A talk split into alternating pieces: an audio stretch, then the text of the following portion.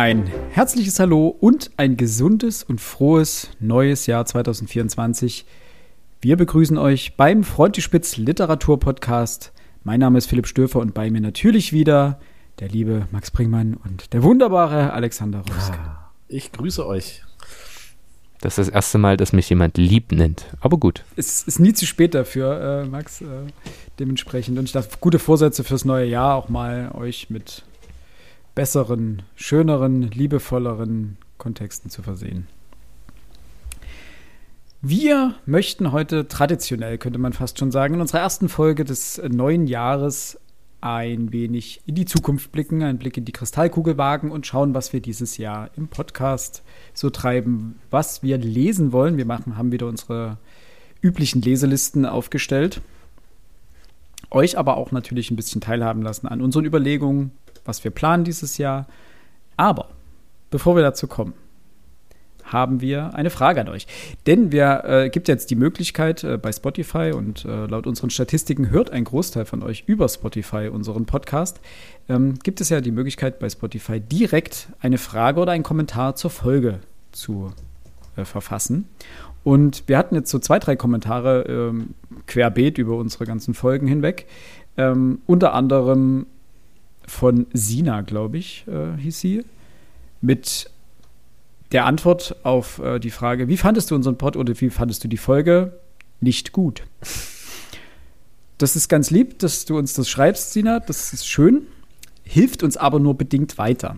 Denn wir wissen natürlich nämlich überhaupt nicht, was du nicht gut fandest und äh, warum und mit welcher Erwartungshaltung du an diese Folge rangegangen bist. In dem Fall ging es, glaube ich, um den aufhaltsamen Aufstieg des Arturo Ui. Lange Rede, kurzer Sinn. Ihr die ihr jetzt über Spotify diesen Podcast hört, diese Folge hört, habt die Möglichkeit, jetzt einfach unter dieser Folge in den Antwortkasten zu schreiben, was erwartet ihr generell von einem Literaturpodcast, beziehungsweise was erwartet ihr von uns in diesem Literaturpodcast, beziehungsweise von uns in diesem Jahr. So habt ihr die Möglichkeit, äh, direkt uns Feedback zu geben, weswegen ihr das eigentlich hört, weswegen ihr einen Literaturpodcast einschaltet. Und äh, das sammeln wir dann und dann in einer der folgenden Folgen werden wir dann darauf Bezug nehmen. Habt ihr noch was dazu? Möchtet ihr noch äh, warme Worte mit als Geleit geben? Nö, ich wollte eigentlich ich nur anmerken, dass ich äh, gerne das mit Schülern mache, dass ich die mir Zeugnisse schreiben lasse mit ihren positiven und negativen Anmerkungen um daraus dann eben auch Rückschlüsse für den Unterricht zu ziehen, was, was äh, besonders gut ankommt, was weniger gut ankommt. Häufig sind äh, bestimmte kritische Stimmen für mich fast ein Lob und andersrum. Na, also wenn dort drin steht, wir müssen viel mehr Filme gucken, weiß ich, mh, zu viel Filme ist vielleicht doch nicht die allerbeste Idee, mache ich auch nicht, sondern nur, wenn sie es anbietet oder ähm, mir fällt gerade keine gute. Na gut, die klassische Kritik, die ich immer bekomme, ist, äh, ihre Handschrift an der Tafel ist nicht schön. Da kann ich äh, viel draus ableiten und die Ableitung, die ich daraus ziehe, ist, ich schreibe nichts, was ich nicht muss, an die Tafel, sondern mache alles digital. Äh, und das ist auch ganz gewinnbringend. Das, der, der Zirkelschluss da ist natürlich das Problem, das ist so ein Teufelskreis dadurch, dass du dann alles digital machst, wird deine Handschrift auch nicht besser und dementsprechend, wenn du was schreiben musst, es wird die nicht lesbarer. True. So. Das war aber erstmal die Frage an euch. Jetzt äh, wollen wir euch ganz kurz ähm, vorstellen, was wir dieses Jahr mit dem Podcast vorhaben. Äh, wir sind jetzt bei Threads. Das ist schon mal gut. Wer nicht weiß, was das ist, wie ich bis vor einer halben Stunde, das ist quasi Twitter von Meta, ehemals Facebook. Das ist, äh, Threads ist quasi eine Twitter-Alternative, funktioniert ein bisschen wie Twitter, sieht ein bisschen aus wie Twitter, ist aber von Instagram und dementsprechend von Meta, was früher mal Facebook hieß. Wenn die ganzen ähm, autokratisch geführten Hightech-Unternehmen des äh, Silicon Valley dann irgendwann mal aufhören, sich permanent umzubenennen, gibt es da vielleicht auch weniger Chaos.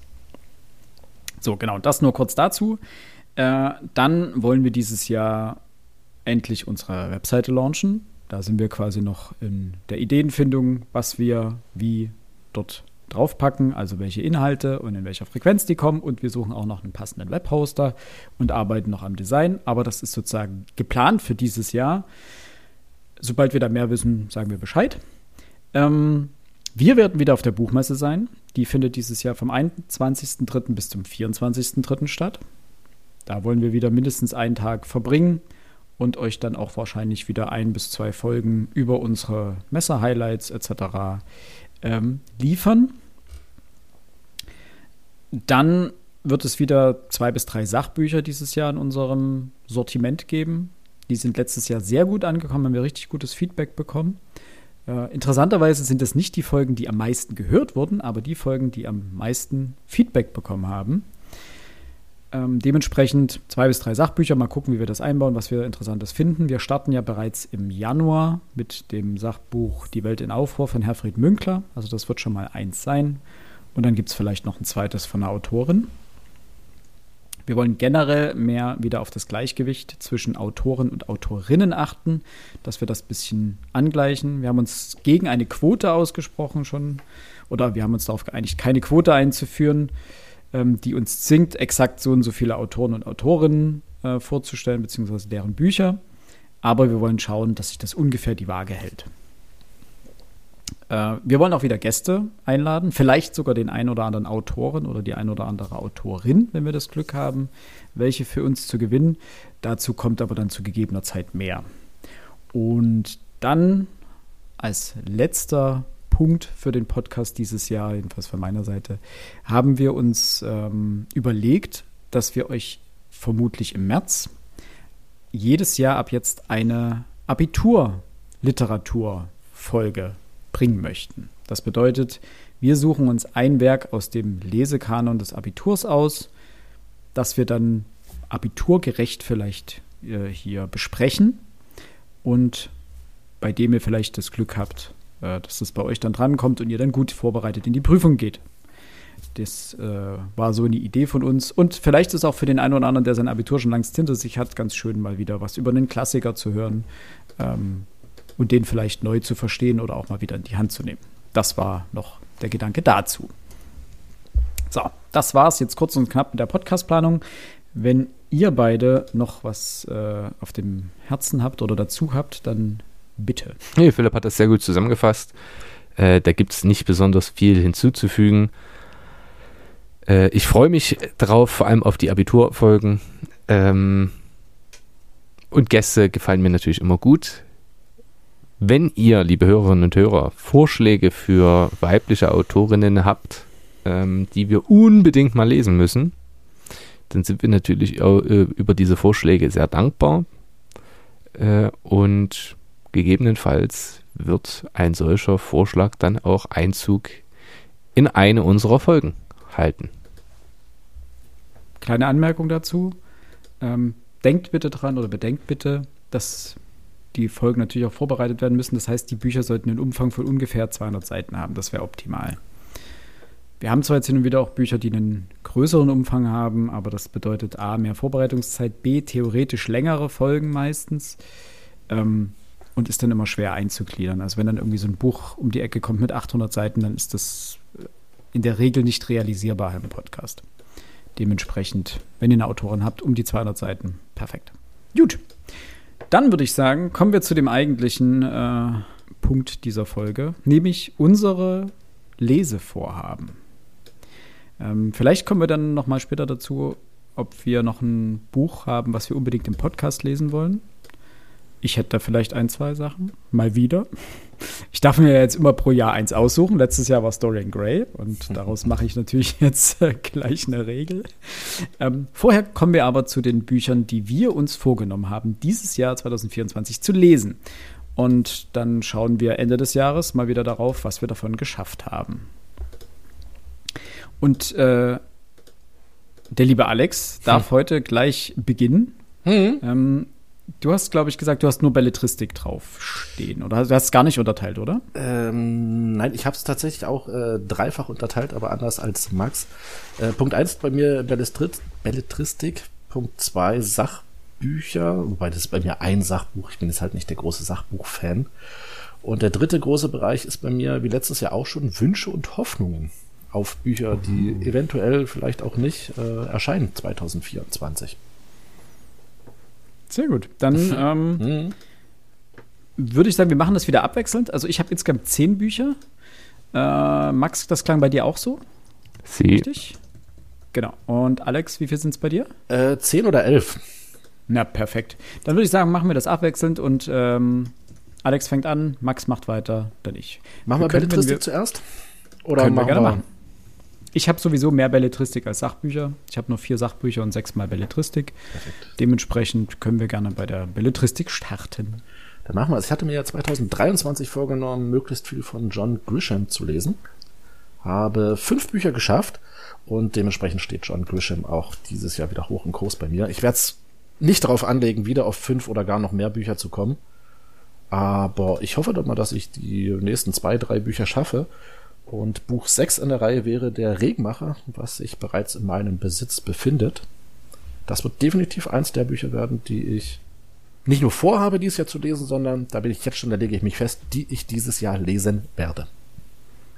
Ich war ja echt überrascht, dass du das letztes Jahr geschafft hast. Ne? Du hast im Januar angekündigt, fünf, vier bis fünf oder fünf bis sechs Grisham-Romane. Im Endeffekt hatte Dezember, ich gesagt, so viel wie möglich. Äh, und das ja, du hast eine Zahl genannt. Das, ja, habe ich, hab ich konkret eine Zahl genannt? Ja, ja, ich, ich habe mir die Folge ja nochmal angehört, bevor wir, oh, bevor okay. wir den Rückblick gemacht Dann. haben. Und du hast gesagt, ja, vier bis fünf oder fünf bis sechs, bin mir jetzt gerade nicht mehr sicher. Und du hast geliefert, du hast exakt diese Anzahl da muss ich aber wirklich war, sagen, war das hochgepokert, ähm, nicht wissend, dass die Bücher tatsächlich immer besser wurden. Äh, also es war jetzt keine Arbeit, im Gegenteil, es war eher ein, ein, Vergnügen, diese Bücher zu lesen. Ich muss allerdings zugeben, als ich das fünfte dann beendet hatte, ich weiß gar nicht, was ich danach äh, las, ich war dann aber auch erstmal froh, von John, John Grisham ein bisschen wegzukommen. Also okay. ich habe die am Stück gelesen. Ähm, ja, aber es wird mal wieder Zeit. Und deswegen der Regenmacher ist das nächste Buch und da, das wird definitiv gelesen dieses Jahr. Sehr gut. Die Props kriegst du trotzdem, ne? Du hast geliefert. Aber frei. Max. Ja, wenn wir mit Belletristik anfangen, fange ich mit was Leichterem an. Nämlich mit André Hermann, einem deutschen, eigentlich Comedian, der sein drittes Buch im April veröffentlichen wird. Ähm, das er jetzt nochmal umbenennen musste, deswegen heißt es jetzt Urlaub mit den Eltern. War schön, aber nicht nochmal. Ähm, Im vergangenen Jahr hatte er über Twitter quasi den Urlaub mit seinen Eltern nach Israel mit äh, mitgetwittert.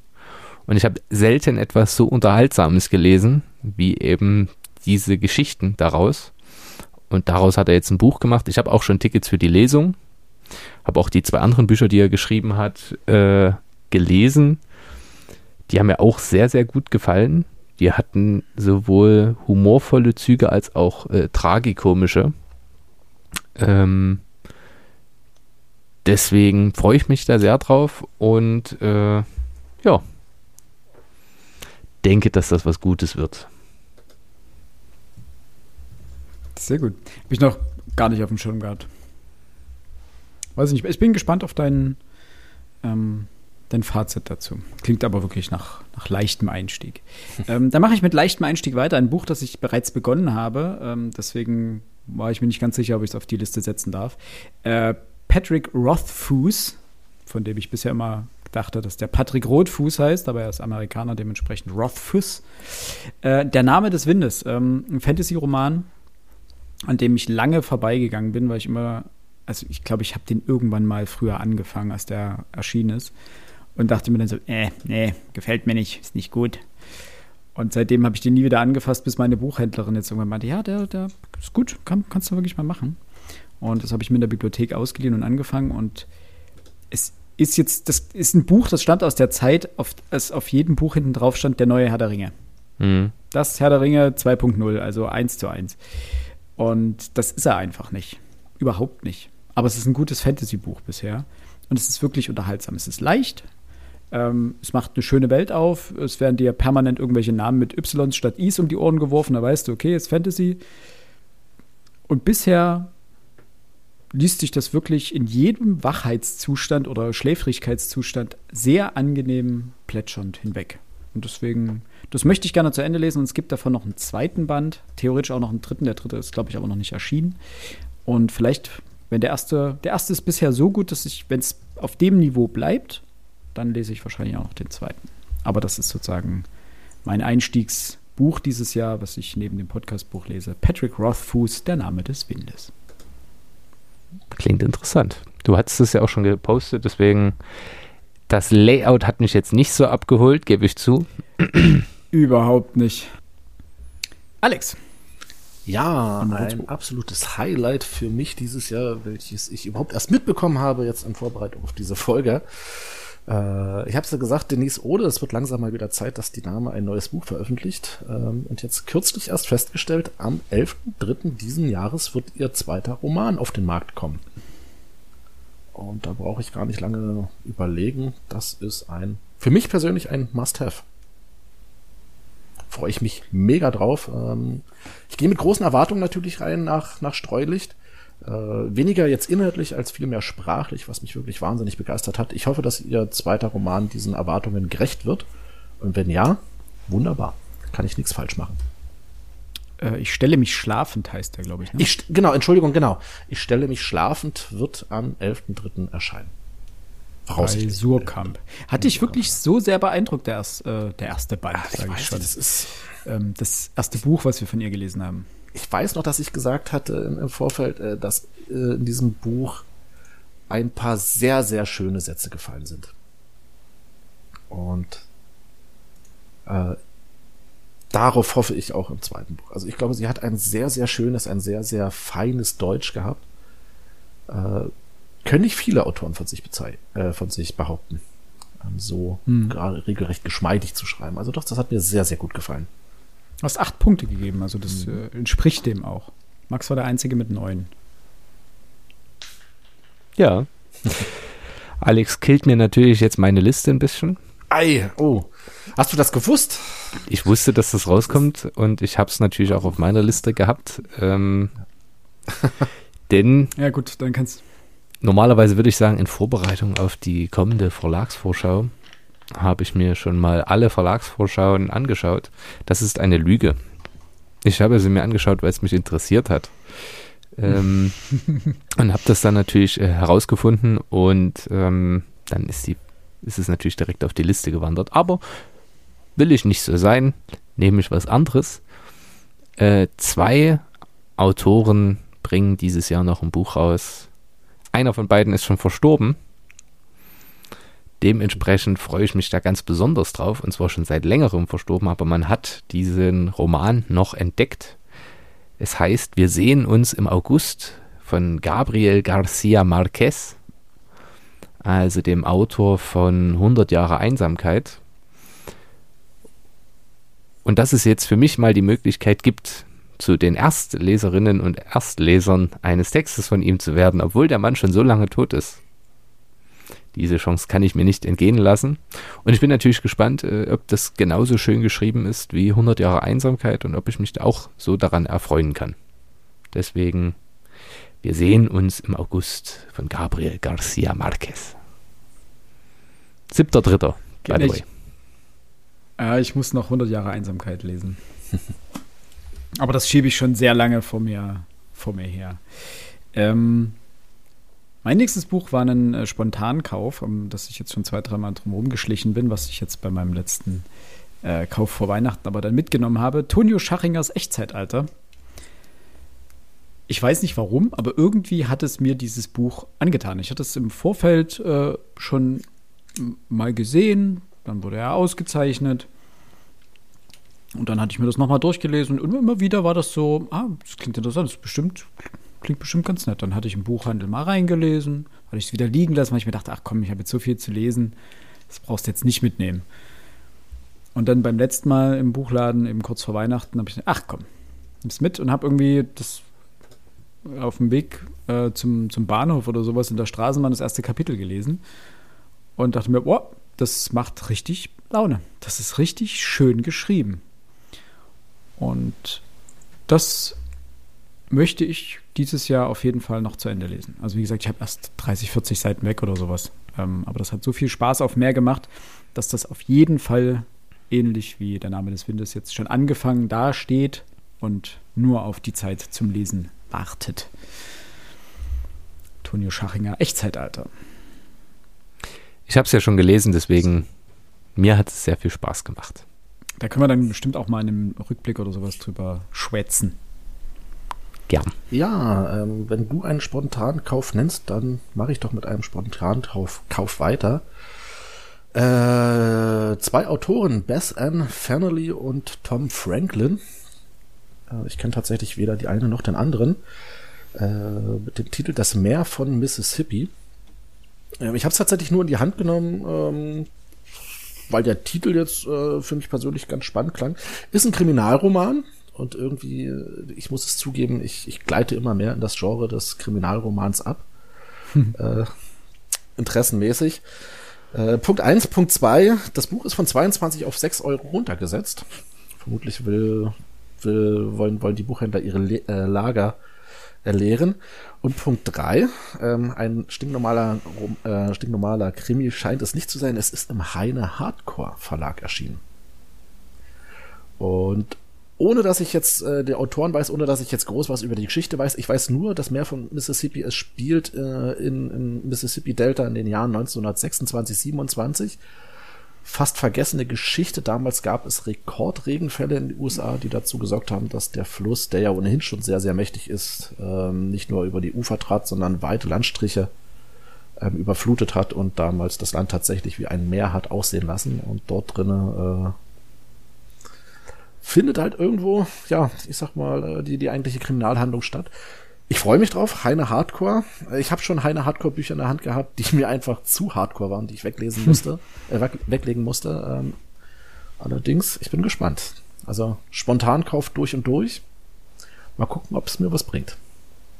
Hast du schon was aus dem Heine Hardcore gelesen? Ähm, ja, oh Gott, das. Wir haben auf jeden Fall schon mal drüber gesprochen, dass du, also ich weiß nicht, ob das bei der Verlagsgründung war oder sowas. Nee, oder als, das, ähm, oder als wir, wir das entdeckt hatten, haben, dass du das ähm, interessant fandest. Ich nenne nachher noch den Autoren Donald Ray Pollock, da sage ich noch was dazu. Der hat bisher nur drei Bücher geschrieben, die sind allesamt in Deutschland im Heine Hardcore Verlag erschienen, mhm. die ich brillant fand, also wirklich tolle Bücher. Und dann hatte ich, glaube ich, das Böse im Blut. Ich kann euch jetzt aber nicht den Autoren nennen. Ähm, das war tatsächlich absoluter Schund. Also wenn auf den ersten drei, äh, auf den ersten fünf Seiten drei Morde und zwei Vergewaltigungen ähm, wirklich geschehen, dann ist mir das doch ein bisschen zu viel des Guten. Das mhm. habe ich dann auch dementsprechend auf Seite 6 zugeklappt und weggelegt und nie wieder angefasst. Äh, mal gucken, wo sich das Buch hier einreiht. Okay, also die komplette Bandbreite letztendlich das bei ist, dem Verlag zu finden. Ähm, Pollock Scheinbar. fand ich jetzt nicht so krass, dass das jetzt unbedingt in, einem, in der Hardcore-Abteilung drin stehen musste. Also das ist halt einfach nur ein gut gemachter, ziemlich heftiger Krimis tatsächlich auch. Ähm, aber das Böse im Blut, das ist, das übertreibt's. Also von, mhm. von Seite 1 an übertreibst das Ganze. Ähm, ich, hat, ich wollte dem Buch dann auch keine Chance mehr geben. Und ich hoffe, dass sich das Meer von der Mississippi irgendwo dazwischen vielleicht eher bei Pollock ansiedelt. Ja. Dann, dann hat sich der Kauf gelohnt für mich. Okay. Und jetzt mein Highlight dieses Jahr, auch wenn es bisher nur angekündigt wurde, noch nicht übersetzt ist, aber wahrscheinlich gegen Ende dieses Jahres im Herbst erscheinen soll, wird das letzte, der letzte Roman äh, von Mario Vargas Llosa sein. Le dedico mi silencio. Ich widme, und jetzt ist das ein Wortspiel, entweder Ihnen, ihr oder ihm mein Schweigen. Was es genau heißen soll, wissen wir noch nicht. Ich bin gespannt, wie das der Verlag ähm, umsetzen wird in der deutschen Übersetzung. Es gibt den Text in dem Fall schon auf Spanisch. Nun reicht mein Spanisch natürlich nicht aus, um den Text lesen zu können. Deswegen warte ich, bis er vom Sokam Verlag dann verlegt wird und ich es erstehen kann und dann mich daran erfreuen kann. Das wäre zumindest sehr schön. Und damit hätte ich meine Belletristik-Runde schon abgeschlossen. Also der Gegenwart. Sehr schön. Hattest du das Buch nicht letztes Jahr schon mit aufs Tableau gebracht? Nö. Wir haben auf jeden Fall schon mal drüber gesprochen. Das ist richtig. Das, dass du gesagt hast, es ist erschienen schon auf Spanisch. Du kannst natürlich kein Spanisch, deswegen wartest du auf die Übersetzung. Und mir war irgendwie so, als hättest du die Übersetzung letztes Jahr schon erwartet, aber ist aber bis heute noch nicht angekündigt, oder? Es gibt In der Meldung, ähm, die ich äh, sowohl im Tagesspiegel, ich kann es dir gerade nicht genau sagen, in welchem Text ich das gefunden hatte, äh, Tagesanzeiger in der Schweiz, heißt es, es erscheint im Herbst 2024 auf Deutsch. Okay. Sehr schön. Ähm, ich mache aber mit einem Buch weiter, das du ebenfalls äh, ins Spiel gebracht hast hier, nämlich Giovanni Boccaccios äh, Decameron. Oh. Das äh, erscheint, ich glaube, jetzt im März im Reklam Verlag nochmal als Paperback-Ausgabe mit 1100 Seiten, also ganz schöner Wälzer. Aber eben zu einem deutlich schmaleren Taler. Ich glaube, du hattest eine relativ große Ausgabe. Hast du nicht eine Schmuckausgabe oder sowas? Die relativ üppig im Preise auch ist. Und jetzt kommt das auch für einen schmalen Taler. Und äh, ich mochte die Art und Weise, wie du bzw. ihr das gelesen habt. Und das wäre so ein Buch, was man genau auf ähnliche Art lesen könnte. Nämlich abends immer mal so eine Geschichte vorm Einschlafen oder sowas. Ähm, das fand ich ganz knuffig und ähm, dementsprechend dachte ich mir, man kann ja gute Dinge kopieren und dann mache ich das auch so. Ich hoffe, es gefällt euch genauso wie uns. Ähm, Ihr seid durch, ne? wir haben den ersten Band, Mhm. also die ersten 50 Geschichten. Jetzt kommen die nächsten 50 und das wird wieder zwei Jahre dauern. Weil es ist jetzt nicht so, dass wir jetzt jeden Abend äh, so eine Geschichte lesen, sondern du musst halt dann mal der Sinn danach stehen und dann kann man das Ja. ganz gut machen. Aber Ja, es ist das auf fand jeden ich auch schön. So hat es das dann auch auf meine Liste geschafft. Ähm, da bin ich so drüber gestolpert jetzt letztens und das dachte ich mir, ja, das ist neckisch. Ne- Dann kommt jetzt ein Buch, was so, so, so, so fast schon typisch für mich ist. Da freue ich mich auch schon drauf. Äh, mitten letzten Jahres erschien von Richard Russo der Roman Mohawk in deutscher Übersetzung. Äh, erstmals in deutscher Übersetzung. Das Buch ist ursprünglich nämlich aus dem Jahr 1986 erschienen und ist sein Erstlingswerk. Und es ist eigentlich das, was von dem ich hoffe, dass es die ideale Bettlektüre für mich ist. Es ist ein Roman, der irgendwo in einer unbekannten Stadt im tiefsten USA spielt, äh, in den 60er Jahren. Die Stadt stirbt, die Leute haben keine Hoffnung. Gucken wir mal, was da so drinne steht. Es soll ein wunderbares Biopic sein über die amerikanische Gesellschaft der späten 50er, frühen 60er Jahre. Und habe ich große Hoffnung. Relativ gute Kritiken bekommen das Buch. Warum es so lange gedauert hat, dass man es jetzt auf Deutsch äh, erscheinen lassen hat, das sei jetzt mal dahingestellt. Gott sei Dank hat man es getan. Jetzt kann ich es lesen. Ich bin gespannt, was du uns zu berichten hast. Thematisch bist du ja sehr, sehr breit aufgestellt, wie ich feststelle. Ähm, Definitiv, definitiv. Dorf links, Dorf rechts. Ja? Und alles dazwischen. so muss das sein. Mhm. Bitte. Du bist dran, Max. Ich bin dran. Ja, Philips wirkte so, als hätte er, wäre er im Begriff, äh, was sagen zu wollen. Meine Frage an euch: Zuerst Klassiker oder zuerst Sachbücher? Klassiker, weil ähm, ich habe noch mal vier Stück auf meiner Belletristikliste stehen, da sind Genau, auch Klassiker dabei, beziehungsweise das Decameron ist ja schon ein Klassiker. Das ist Äh, richtig. dementsprechend Okay. würde ich sagen, machen wir in der Riege fert- äh, weiter und die Sachbücher machen wir zum Schluss. Von den drei Büchern, die auf meiner Klassikerliste stehen, besitze ich erst eins. Und da habe ich jetzt angefangen zu lesen und erfreue mich daran, vor allem am Anmerkungs- und Kommentarapparat. Die Rede ist von einem großen Italiener, nämlich von Marco Polo. Das Il Milione, Il Milione, also die Wunder der Welt, das wollte ich schon seit langem lesen und habe mir jetzt diese wunderschöne Ausgabe des Manesse Verlags äh, zu Weihnachten selbst geschenkt. Einfach, weil die besten Geschenke macht man sich äh, doch stets selbst. Ähm, ich bin sehr darauf, ja, wie soll ich es ausdrücken? Ich, mh, ja, so kann ich es formulieren. Man hat schon ganz viel über das Buch gehört. Man hat ganz viel über Marco Polo gehört ich gehe hin und wieder in einem Marco Polo Restaurant essen. Und meine Lieblings, äh, mein Lieblingszusammenhang damit, den mag ich wirklich am allermeisten.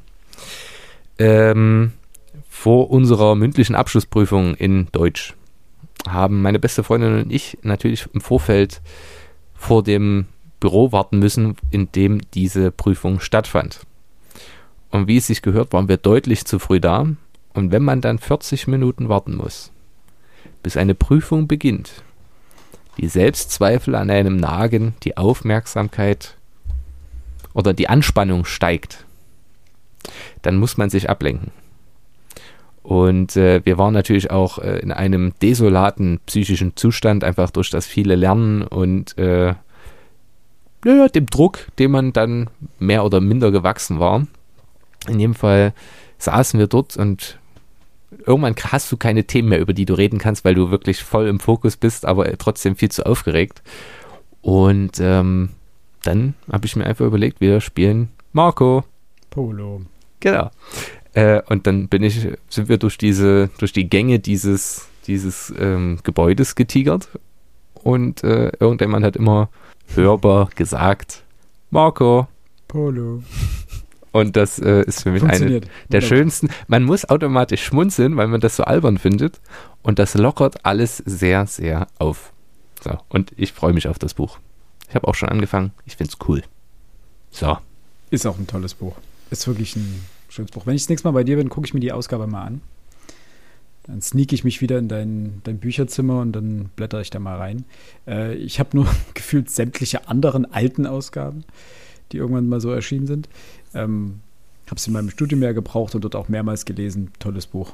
Macht echt Spaß. Ist, ist es mit Anmerkungsapparat? Ja. Na, ja. Toll. Super. Na, na. Nicht, dass ich am Ende noch schwach werde hier. Komme ich wieder auf Wegen zu mir selbst. Das ist die schlechteste Überleitung aller Zeiten. Äh, mein nächstes Buch ist nämlich Marc Aurel Wege zu sich selbst. Ähm, stand letztes Jahr schon auf meiner Liste. Dann habe ich äh, die alte Ausgabe ähm, wiedergefunden, die aus irgendeinem, ich denke, aus den Büchern meines Opas stammt oder sowas. Die ist aber von 38, von einem Philologen mit schwerer Nazi-Vergangenheit und das hat mich dann irgendwann dann doch wieder äh, resignierend das Buch zurück erstmal ins Regal stellen lassen. Aber Marc Aurels Wege zu sich selbst möchte ich endlich mal lesen. Der alte Philosophenkaiser ähm, wird so oft zitiert. Man fragt sich ja auch, ob er es selber geschrieben hat, aber das ist mir egal. Ich möchte das lesen und ähm, man kann nicht alte Geschichte studiert haben und Marc Aurel nicht wenigstens einmal äh, zu sich genommen haben in literarischer Form. Dementsprechend hat es das wieder auf meine Liste geschafft und dieses Jahr, es ist ja auch eigentlich nicht dick, es sind nur 20 Seiten oder so, es ist ja nicht viel. Lässt sich aber sehr langsam lesen, finde ich. Weil hin und wieder sollte man schon reflektieren, was er dort erzählt und drüber nachdenken. Ich habe mir dann auch ganz viele Notizen dran gemacht, äh, während ich es las. Und man bricht einfach nach, also jetzt an einem normalen Wochentag, wenn ich mich nicht hinsetze und konzentriert arbeiten kann, sitze ich halt wirklich 20, 30 Minuten auf dem Balkon, lese so lange wie es geht, aber stelle dann auch wirklich in den letzten fünf Minuten fest, ich folge den Gedanken nicht mehr zu 100 Prozent und dann gebe ich, also nee, ich gebe nicht auf, sondern ich höre ganz bewusst auf, weil ich es eben wertschätzen möchte und auch wirklich drüber nachdenken will. Und ich lese nebenher noch den Anmerkungsapparat, der häufig philologische Hinweise gibt, ähm, die mir jetzt nicht besonders helfen, aber eben manchmal auch interessante Side-Facts. Deswegen, ich fand es sehr erhellend. Ja, ich freue mich drauf. Du kannst mir bei Gelegenheit mal bitte noch ähm, die Ausgabe nennen, die du hast. Das wäre klar. Schön. Alex. Ja, ja, nachdem der Max jetzt schon sehr, sehr viel Sand angemerkt hat, dass mein äh, Interessenmetier doch eng begrenzt ist, äh, als genau sowas habe ich es aufgefasst. Traue ich mich gar nicht, mein, äh, mein nächstes Buch zu sagen. Nein, äh, es ist tatsächlich äh, weniger ein Buch, sondern eher ein Autor, von dem ich mir doch das eine oder andere einverleiben möchte. Ich hatte jetzt kurz vor Weihnachten, haben wir auch schon drüber gesprochen, Joe R. Joe R. Lansdale, ein feiner dunkler Riss gelesen, auch beendet wunderbarer Coming-of-Age-Roman und habe mir dann, äh, das lese ich aktuell gerade noch, äh, auch von ihm äh, Die Wälder am Fluss. Ebenfalls ein wunderbarer Coming-of-Age-Roman. Äh, und Lansdale ist, finde ich, ein sehr, sehr angenehmer Erzähler, ein sehr, sehr angenehmen Schreibstil. Und da werde ich mal schauen, ob ich da von ihm noch was finde, was man lesen kann. Und das ist jetzt mal bewusst so ausgedrückt, weil er scheint mir auch relativ viel Schund ähm, geschrieben zu haben. Äh, ich hatte jetzt einfach mal bloß äh, kurz die Straße der Toten, ähm, indianische Zombies, hungrige Gule, Gespenster, Werwölfe äh, und andere grässliche Geschöpfe. Das Ganze als Western ist jetzt etwas, was ich nicht lesen muss, aber zum Beispiel das, das Dickicht oder Kahlschlag wären jetzt noch zwei Bücher. Ich sag mal, die auf der Liste stehen und die ich mir vielleicht mal zu Gemüte führen werde. Bitte, Max. das klang nach einer echt wilden Mischung. Also es gibt Bücher, da muss ich ehrlich sagen. Max ist sprachlos. Ich bin, ja, das, das, ähm, jedem das, was ihn glücklich macht, aber bei manchen Büchern denke ich mir, wärst du doch lieber ein Baum geblieben. Naja. Kam überraschend. Zwei Klassiker habe ich noch. Einer davon ist äh, Michail Bulgakov, äh, Meister und Margarita habe ich zuletzt äh, gesehen bei der Zeit äh, und diesen Büchern, die man gelesen haben soll. Und da ich mich ja gern mit den russischen und sowjetischen Autorinnen und Autoren, sind wir ehrlich, primär Autoren, auseinandersetzen möchte, ähm, steht das ganz oben auf meiner Liste der Bücher, die gegebenenfalls mit in den Urlaub kommen. Und ich habe aber ganz bewusst noch nichts weiter dazu gelesen, damit ich äh, so unvoreingenommen, wie es nur irgend möglich ist, ähm, an den Text herangehen kann. Dementsprechend werde ich gar nicht mehr dazu sagen, weil ich auch gar nicht viel mehr weiß. Hoffe, dass es mich überzeugen kann und dass ich mal wieder einen Klassiker habe, dem ich genauso gewogen bin wie 100 Jahre Einsamkeit und Schuld und Sühne.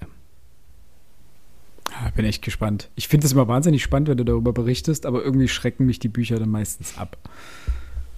Aber es ist natürlich eine gute Taktik, sich vorher in keiner Weise damit zu beschäftigen, also nicht tiefer damit zu beschäftigen, ähm, weil dadurch macht man sich ja häufiger äh, dann auch die Lektüre kaputt oder liest es dann halt gar nicht. Das geht mir genau bei 100 Jahre Einsamkeit so. Ich denke mir immer so, oh, hm, Max erzählt so viel Gutes darüber, das möchte ich mal lesen. Dann lese ich mir wieder was drüber durch also meistens den Klappentext und dann vielleicht eine Rezension und dann denke ich mir, oh nein, lieber nicht, später. Apropos später und Zeit. Ähm, ich habe dieses Jahr ein äh, Buch geschenkt bekommen von Georgi Gospodinov äh, mit dem Titel Zeitzuflucht. Das wollte ich eigentlich dieses Jahr schon, äh, letztes Jahr schon lesen. Äh, die Idee dahinter ist, dass es äh, eine Klinik gibt, in der man ähm, in die Vergangenheit reisen kann und sich sozusagen an vergangenen Erinnerungen erfreuen kann. Und zu Beginn ist das für Privatpersonen, später kommen aber auch Staaten auf die Idee, diese Klinik zu nutzen, um in vergangene Zeiten zu reisen. Und das bietet wohl einigen Zündstoff und äh, ja, das Thema Zeit ist sowieso so ein kleines Guilty Pleasure von mir. Dementsprechend wünschte ich mir dieses Buch und bin immer noch richtig gehypt, habe explizit auch ähnlich wie du, Max, bei dem äh, gerade eben genannten Buch, mir noch nicht viel darüber durchgelesen, sondern ich kenne den Klappentext. That's it. Der macht mich glücklich. Und jetzt möchte ich das bald lesen. Äh, mal schauen, wann und wie ich das dieses Jahr unterbringen kann, denn ähm, langsam wird der Stapel an Büchern, die ich jetzt schon lesen möchte, eigentlich jetzt direkt lesen möchte, schon äh, erstaunlich hoch. Genau. Georgi Kospodinov, Zeitzuflucht. Finde ich mega interessant. Hat letztes Jahr den Booker Prize erhalten. Sorry für die Info, falls du die nicht wissen wolltest, aber ich sage sie dir jetzt einfach trotzdem. Und was ich jetzt gerade gelesen habe, also nur kurz ein, eine Zusammenfassung, fand ich sehr spannend. Bin auf dein Urteil gespannt und gegebenenfalls landet dieser Text dann auch auf meiner Liste der Bücher, die ich gerne noch lesen möchte.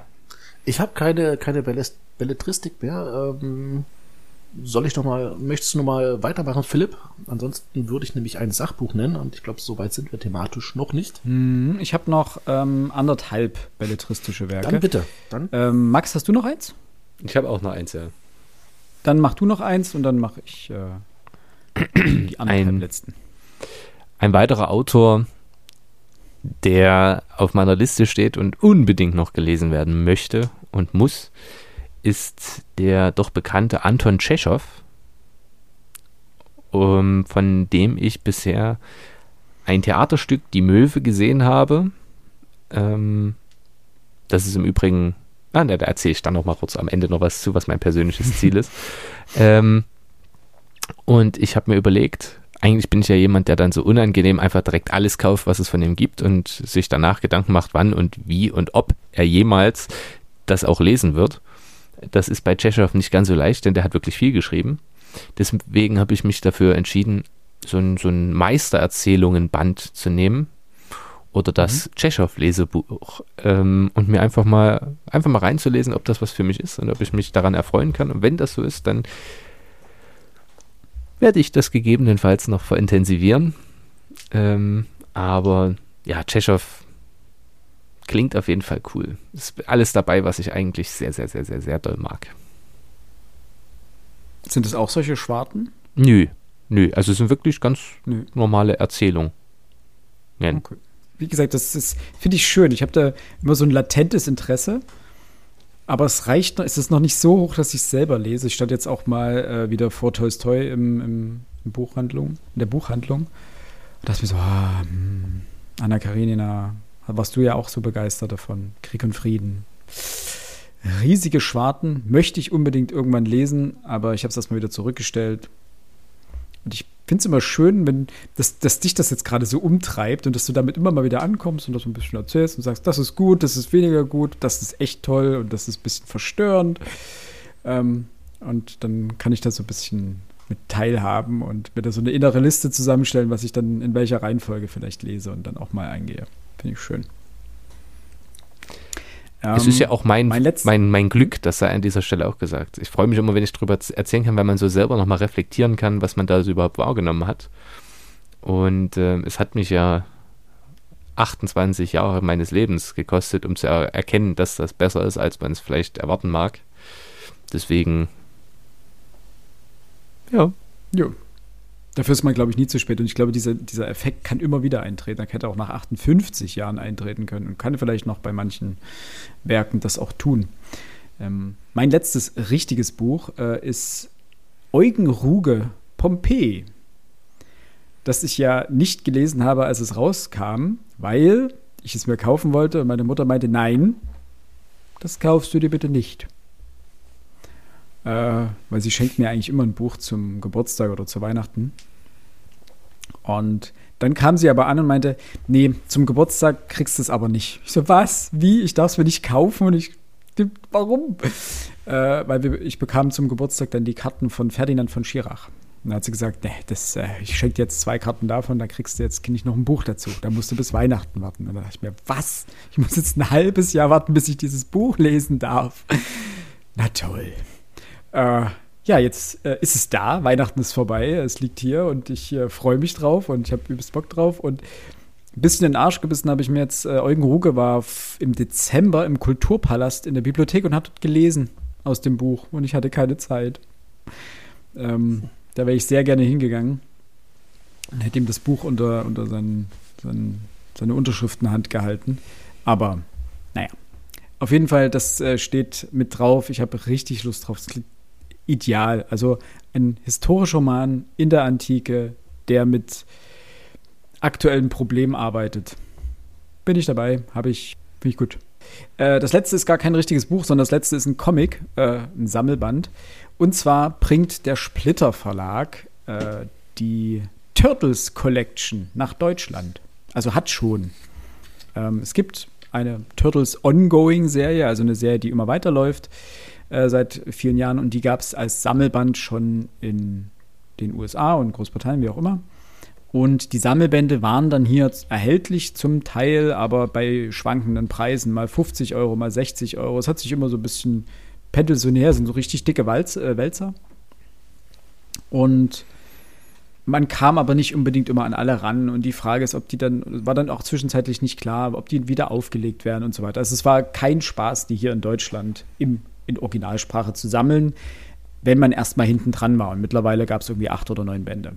Und der Splitter Verlag hat sich jetzt dazu entschieden, all diese Bände nach Deutschland zu bringen. Und zwar ähm, nicht nur mit den Originalreihenfolgen der Hefte, sondern auch mit allen Zwischenspecials, die rein chronologisch da reinpassen. Und der erste Band ist jetzt da und den habe ich ebenfalls zu Weihnachten geschenkt bekommen. Und da kommen jetzt, glaube ich, aller, puh, jetzt muss ich lügen, drei Monate kommt ein neuer Band. Kosten immer so 40, 50 Euro, sind halt solche richtigen Backsteine. Aber die sind so halbwegs eingeplant in dieses Jahr und da möchte ich auf jeden Fall äh, dranbleiben. Mit dem ersten Band habe ich schon angefangen. Macht super viel Spaß. Es ist so ein kleiner Ausflug in die Kindheit und irgendwie mal abends so ein Heft, also ein Kapitel sozusagen im Band zu lesen, ist toll. Der Humor ist super, macht einfach Spaß und dementsprechend die Turtles Collection vom Splitter Verlag, äh, da möchte ich auch dranbleiben. Ähm, so für zwischendurch, super. Um euren Vorschlag von vorhin aufzugreifen. Wortspiel, schade, dass der Verlag nicht Splinter Verlag heißt. ja, das war ein, die einzige Turtles-Anspielung, die ich kann, weil ich mich damit nie Sehr beschäftigt habe. Ich weiß zwar, wie die Turtles heißen, aber danach hört es auch schon auf. Aber der Joke war es mir wert. Sehr gut. Ich kann einfach gar nichts dazu sagen. Ich, ich gebe einfach den, den äh, Redestab direkt an Alex und sein äh, Sachbuch weiter. Ja, es ist tatsächlich bloß ein Sachbuch bei mir. Ähm, mag euch jetzt überraschen. äh, machen wir es kurz. Tobias Ginsburg. Jetzt wollte ich gerade Ginsburg sagen, aber es ist ein Deutscher. Tobias Ginsburg. Die letzten Männer des Westens, der Haupttitel. Und der Untertitel äh, Antifeministen, rechte Männerbünde und die Krieger des Patriarchats. Ich wow. vor, das Buch erschienen, bilde ich mir ein, jetzt vor, jetzt dürften es drei Jahre her sein. Ich hatte da eine Rezension im, keine Ahnung, Spiegel, Zeit, irgendwo gelesen. Ähm, und der hat sich einfach mal so als wenig, als, als Investigativjournalist, äh, als in, Investigativreporter hat er sich einfach mal so in diese, ich sag mal, in diese ganzen Insel-Szene, in die rechten Männer, Geheimbünde, Studentenbewegung etc. Also alles, was rechts, alles, was in erster äh, dann auch ähm, frauenfeindlich ist, hat ja sich mal so ein bisschen ähm, eingegraben, so ein wenig ähm, eingeschlichen. Ich persönlich muss sagen, dass ich das Thema unfassbar faszinierend finde. Gibt's ja immer wieder mal, also liest meine Reportagen oder, oder sieht Dokumentation etc. Ähm, ich finde diese, diese Art des Denkens, was in den Köpfen dieser Männer und Jungs eigentlich vorgeht, also dieses äh, auf der einen Seite, äh, ich mag sowieso keine Frau und ich krieg keine Frau ab, über, äh, die stehen sowieso bloß auf die, die, die, die mit Geld und, und rumprotzen bis hin zu, ey, man sollte Frauen ja, das das Schlimmstmögliche antun. Äh, und das alles in dieser Bubble ist eine, eine Gemengelage, die ich persönlich an sich nicht natürlich nicht nur wahnsinnig gefährlich, aber auch sehr interessant finde. Merkwürdiges Thema, ganz klar. Aber, äh, Warum merkwürdig? Faszinierend. Naja, das ist. Äh ich, ich finde das, das Spannende daran doch, äh, also ich kann das nicht lesen. Das ganz sicher nicht. Weil ich von der. Also bei Twitter habe ich Natascha Strobel hin und wieder gelesen. Das, die hat da auch zugeforscht. Ich hoffe, dass sie so heißt. Mm. Ähm, und hinzu kommt, wenn man bei Reddit so liest oder andere Screenshots verfolgt bei anderen Sachen, stellt man ja, fest, dass ja. es eine Bubble gibt, die, also so leid es mir tut, völlig hängen geblieben ist. Ja. Oder diese, diese ganze, ich nenne sie mal die liebevoll die Alpha-Kultur.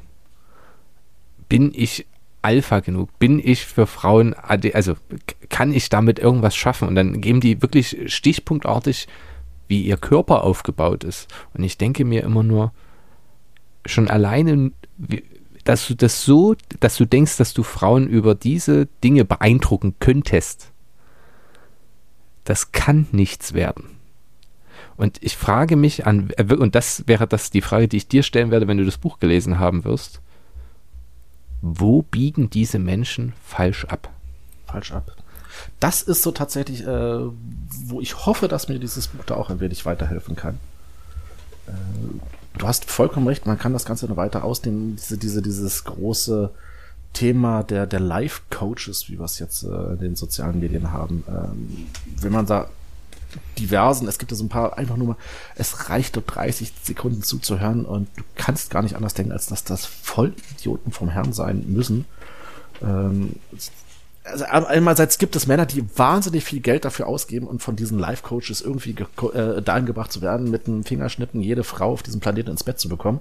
Und dann hörst du dir die Tipps einfach mal an, wo du denkst, Junge, hör doch bitte auf, dir die Frage zu stellen, warum du keine Frau abbekommst. Also du, bist ein Trottel und, und, und dann, dann, dann projiziere doch diesen, diesen Selbsthass, den du anscheinend in der selbst trägst, äh, nicht auf Frauen, nur weil die nicht auf dich stehen. Also ich meine, ich kann dir tausend Gründe nennen, warum das nicht klappt mit dir.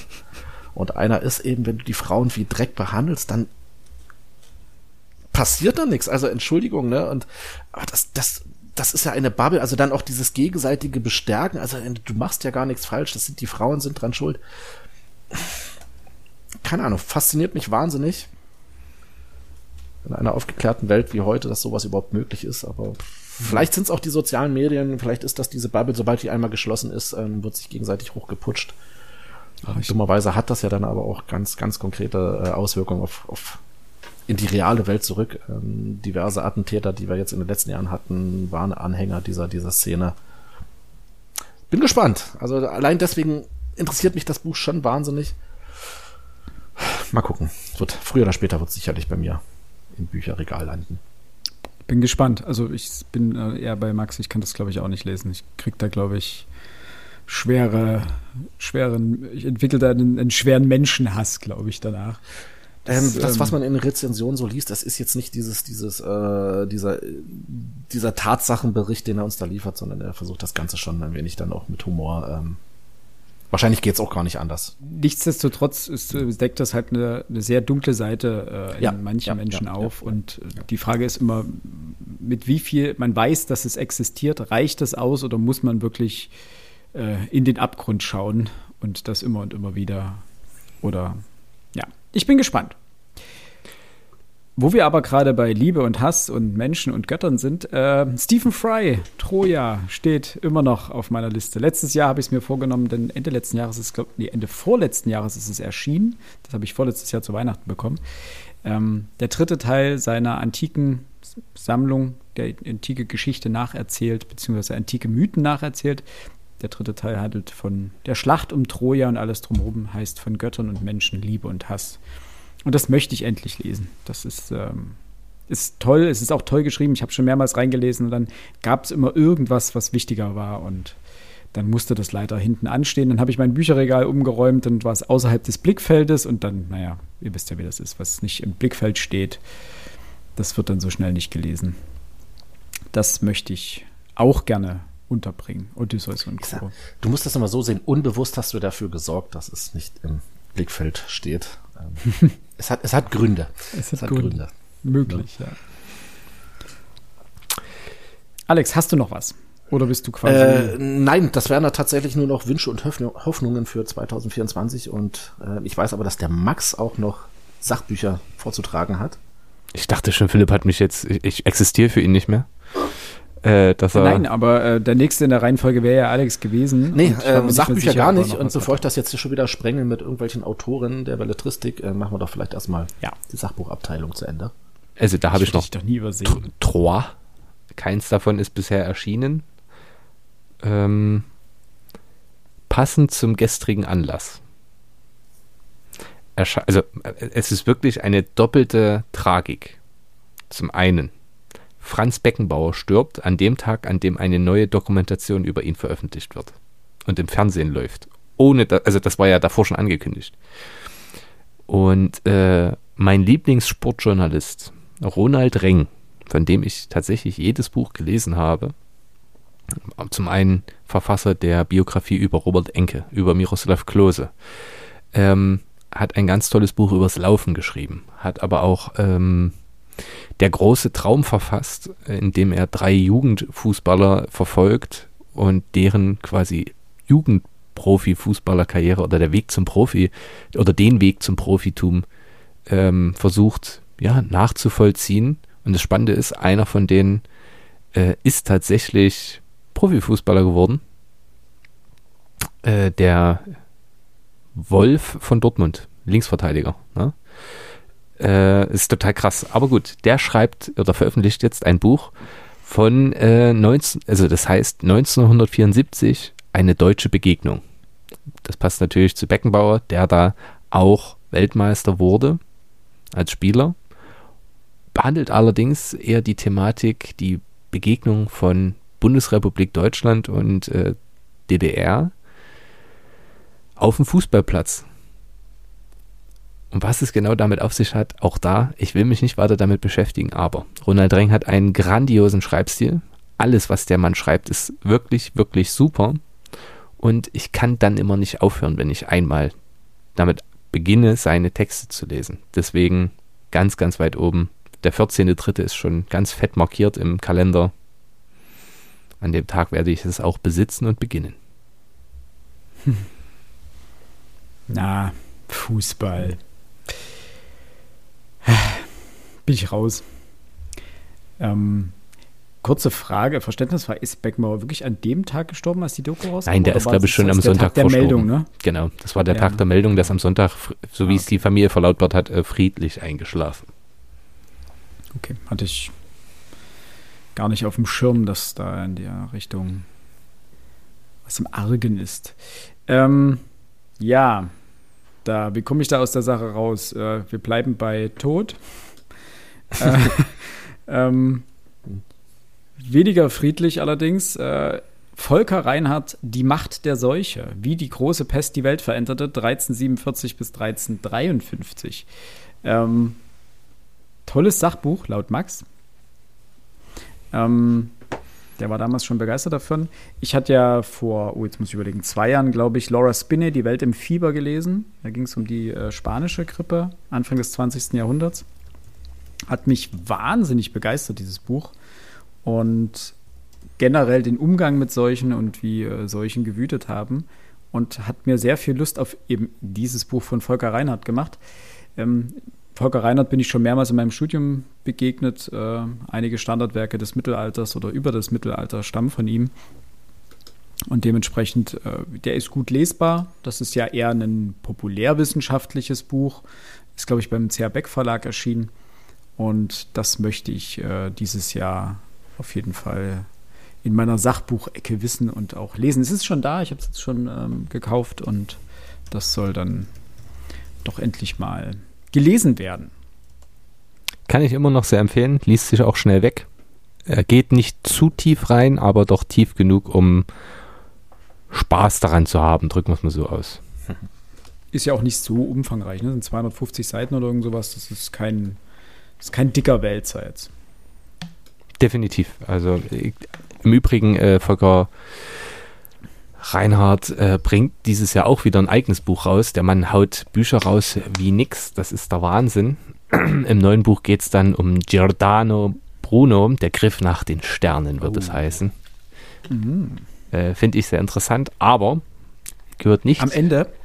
Achso. Habe ich dir gerade eine Überleitung versaut? völlig, aber hey, Sorry. ich bin Ich würde ge- sagen, am Ende haben Herfried. das, nicht. das Geile ist, dein Bild ist bei mir leicht verzögert. Das heißt, du hast eine Pause gemacht, ich fange an und in dem Moment kommt der Ton bei mir an. Das ich, ich falle dir nicht absichtlich ins Wort. Das ist äh, leider un, unabsichtlich. Äh, am Ende haben Herfried Münkler und Volker Reinhardt so ein kleines Battle laufen, wer pro Jahr mehr Bücher rausbringen kann. das Battle wird äh, Volker Reinhardt gewinnen, aber nur weil er immer nur halb so dicke Bücher schreibt. Dann, dann gucken sie am Ende so und äh, gehen auf die Seitenzahlen runter. Das wäre sehr witzig.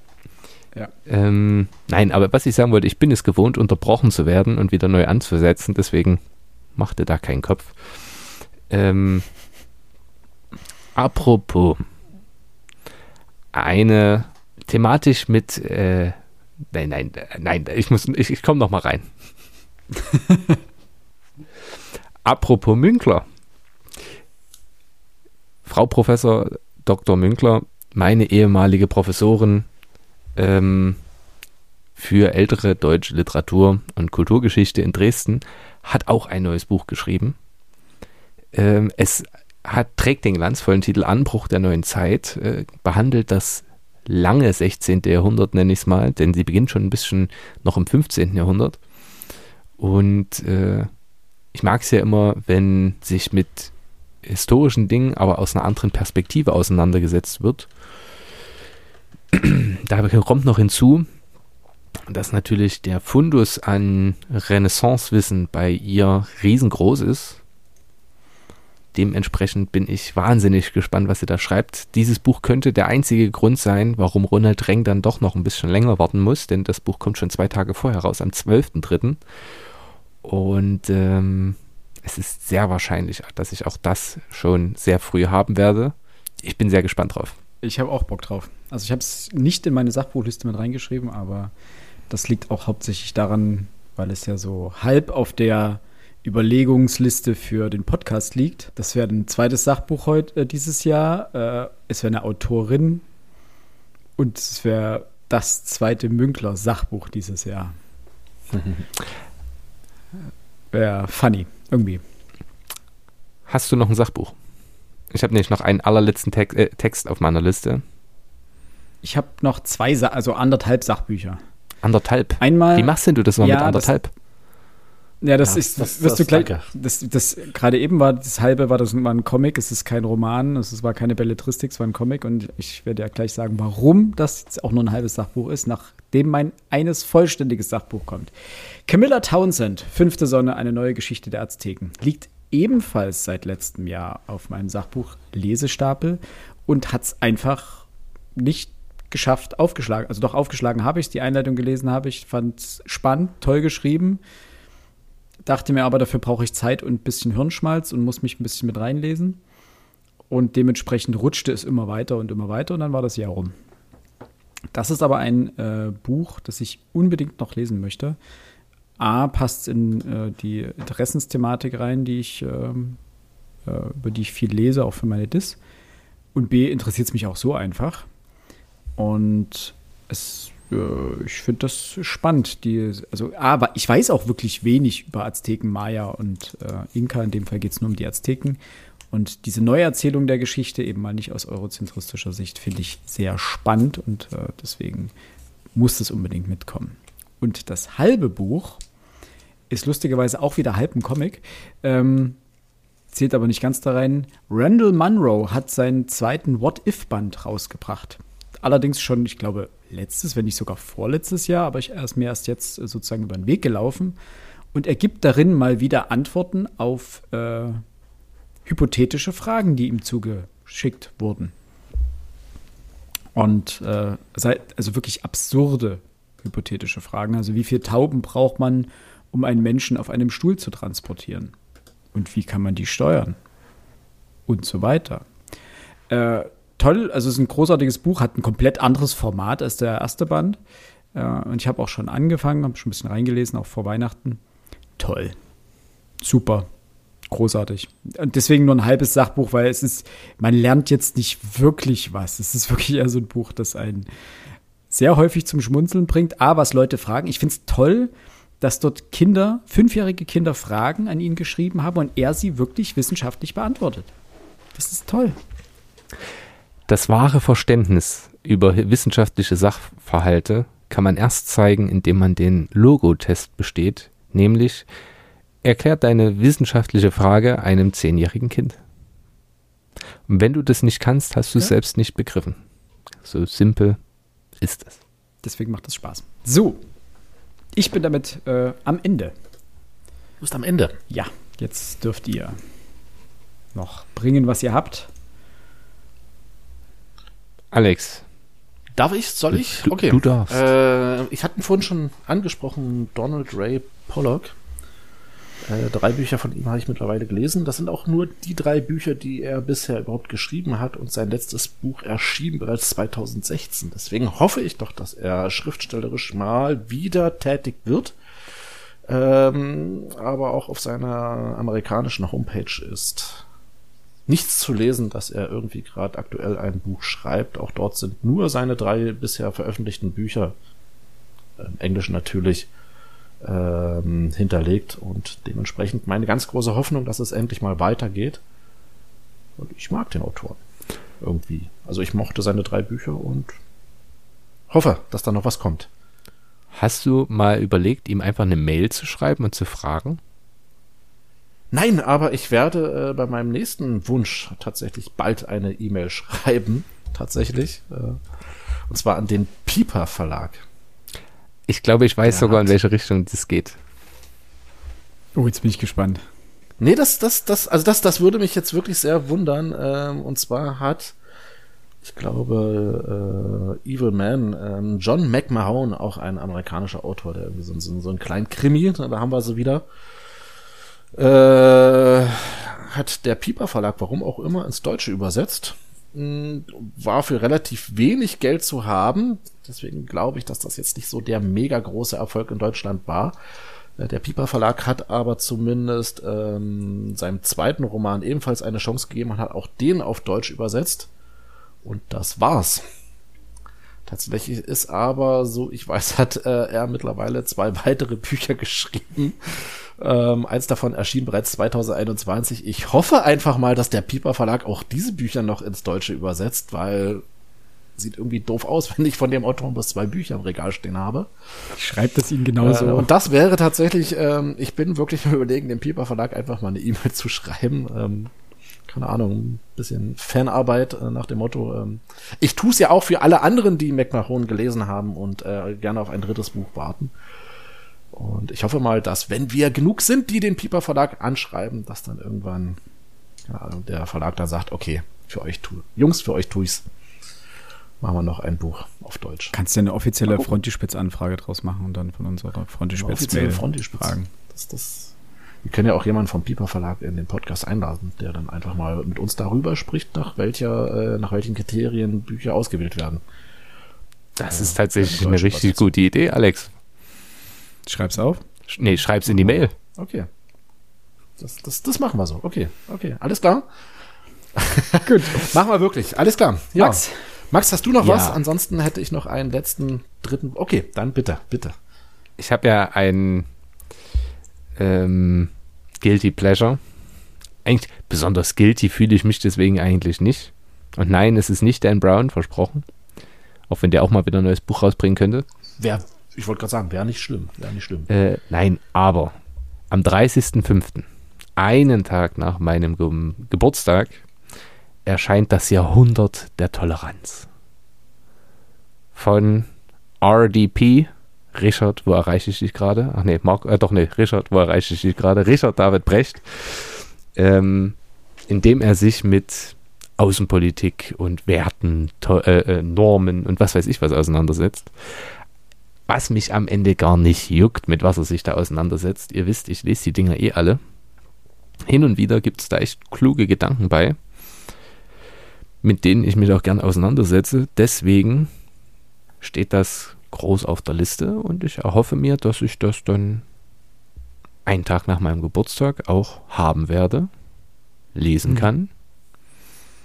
Und da ist es ja dann auch schon Sommer, das heißt, ich kann mich dann wieder auf meinen, meinen geliebten Balkon setzen und einfach mit Sonnenbrille schmökern bis spät in die Nacht hinein.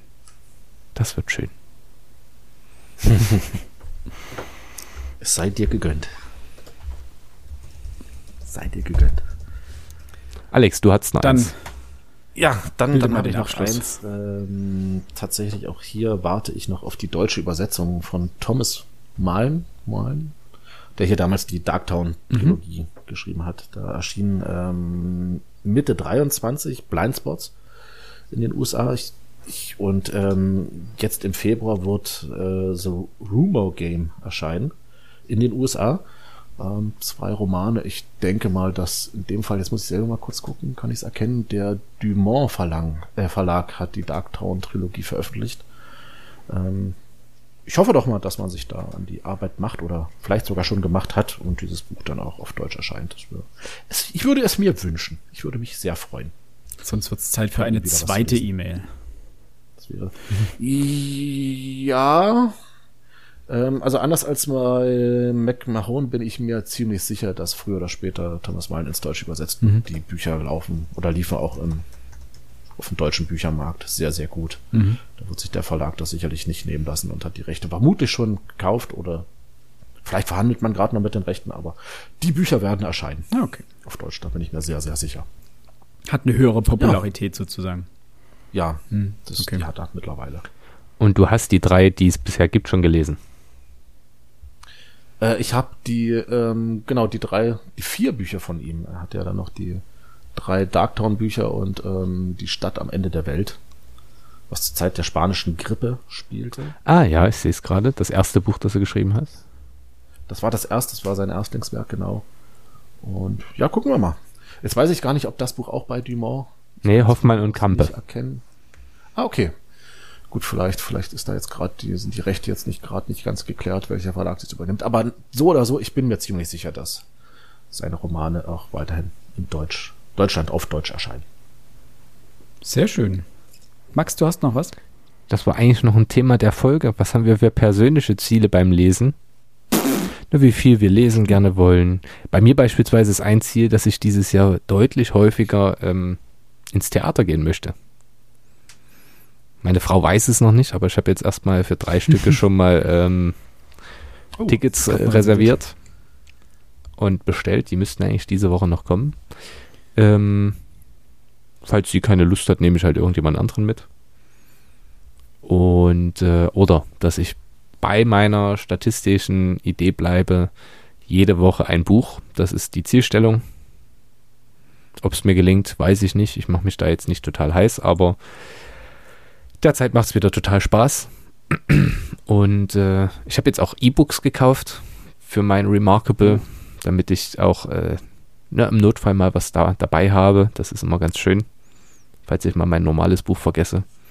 Deswegen, das sind so meine, meine Wünsche, Ziele, Träume, Visionen für dieses Jahr. Ich habe mir, glaube ich, also nein, ich habe mir keine festen äh, Ziele vorgenommen. Ähm, also sowas wie jede Woche ein Buch oder so. Äh, das nicht. Äh, obwohl du es gerade ansprichst, Theater. Äh, ich gehe nächst, nächste Woche in den Gott des Gemetzels in die musikalische Komödie in äh, Leipzig. Sag mal Bescheid, wie es ist. Ich wollte auch hingehen. Ach so, okay. Also ich kenne natürlich die, die, Filmvorlage, aber wie die Umsetzung ist, weiß ich nicht. Ähm, ich war letztes Jahr noch in The Producers von Mel Brooks. Hm. Das war mäßig gut, es war viel zu lang. Ähm, aber generell war letztes Jahr viel. Äh, ich habe Hamilton gesehen in Hamburg, das Musical. Ja, das war großartig. Tanz der Vampire am Anfang des Jahres in Stuttgart. Also ich mache das nur großartige Leipzig. Sachen dabei. Ähm, aber nächstes Jahr geht es dahingehend auch weiter. Ähm, wir gucken uns das Elisabeth Musical in Wien an, vorm Schloss Schönbrunn. Die letzte Aufführung direkt vorm Schloss äh, im Schlosshof mitten im Sommer. Das, ist schon, cool. schon also nice. Dahingehend, äh, das, das teile ich diesen Wunsch nach mehr äh, Live-Veranstaltungen in irgendeiner Form, sei es nun Theater oder Musical oder Konzert oder ähnliches. Ähm, da habe ich auch richtig Bock drauf. Aber worauf du mich natürlich gerade gebracht hast, ich habe beinahe meinen Wunsch vergessen. Ich möchte dieses Jahr mit euch den talentierten Mr. Ripley lesen von Patricia Highsmith. Ja, bin ich dabei. Hey, na klar. Ah, sehr gut. Ihr habt jetzt gedacht, ich nehme den Kram mit den Herrn der Ringe raus, aber dazu, da, dafür habe ich euch ja schon breit geschlagen. Ähm, und was letztes Jahr sozusagen eine Dorian Gray war, wird dieses Jahr Patricia Highsmith sein mit äh, ich, ich, bevor ich mein endgültiges Jahr 350, gucke, 350 oder sowas. Ist ah, ein bisschen umfang, also ist ein bisschen umfangreicher, ist nicht der oder 400 Seiten. Also ist ist es kein Riesenwälzer, ähm, aber ein bisschen umfangreicher als äh, normal, je nachdem, welche Ausgabe man hat. Ähm, aber das wäre eine Autorin, das ist ein Klassiker, steht auf vielen Must-Read-Listen und ich denke, das wäre vielleicht mal an der Zeit. Vielleicht nach unserer Sommerpause, wo man sagt, okay, wir haben ein bisschen mehr Zeit, äh, das Buch vorzubereiten. Hätte ich sehr viel Lust drauf. Würde ich gerne so mit einplanen. Äh, ja, Wünsche bei mir persönlich gar nicht. Also ich muss das jetzt nicht, für mich jetzt persönlich nicht an, an, an Büchern oder einer Anzahl von Büchern äh, oder Seiten festmachen. Äh, mir fiel aber noch was anderes ein und ähm, das, das möchte ich jetzt gerne auch öffentlich mal äh, erwähnen. Äh, der liebe Philipp hat nämlich Weihnachtsmann gespielt und hat äh, mir ein kleines Büchlein geschenkt, und zwar André Bose, die drei Fragezeichen. 100 Seiten, 100 Fakten äh, zu den drei Fragezeichen. Und äh, also dafür wirklich vielen, vielen lieben Dank, lieber Philipp. Äh, ist ein wirklich feines Buch gewesen. Ich habe mich sehr, sehr gefreut. Ähm, ich habe das Buch kurz nach Weihnachten dann auch äh, gelesen. Und ich glaube, ich habe das Buch äh, auf vielen Seiten hinweg äh, mit einem großen Grinsen im Gesicht gelesen. Es, es hat auch wirklich Spaß gemacht, das Buch zu lesen. Es ist wunderbar geschrieben. André Bose kann auch schreiben. Ich glaube, 95 Prozent der Fakten, die dort drinnen genannt werden, waren mir vollkommen unbekannt. Obwohl ich jetzt niemand bin, der äh, wenig von den drei Fragezeichen gehört und gelesen hat.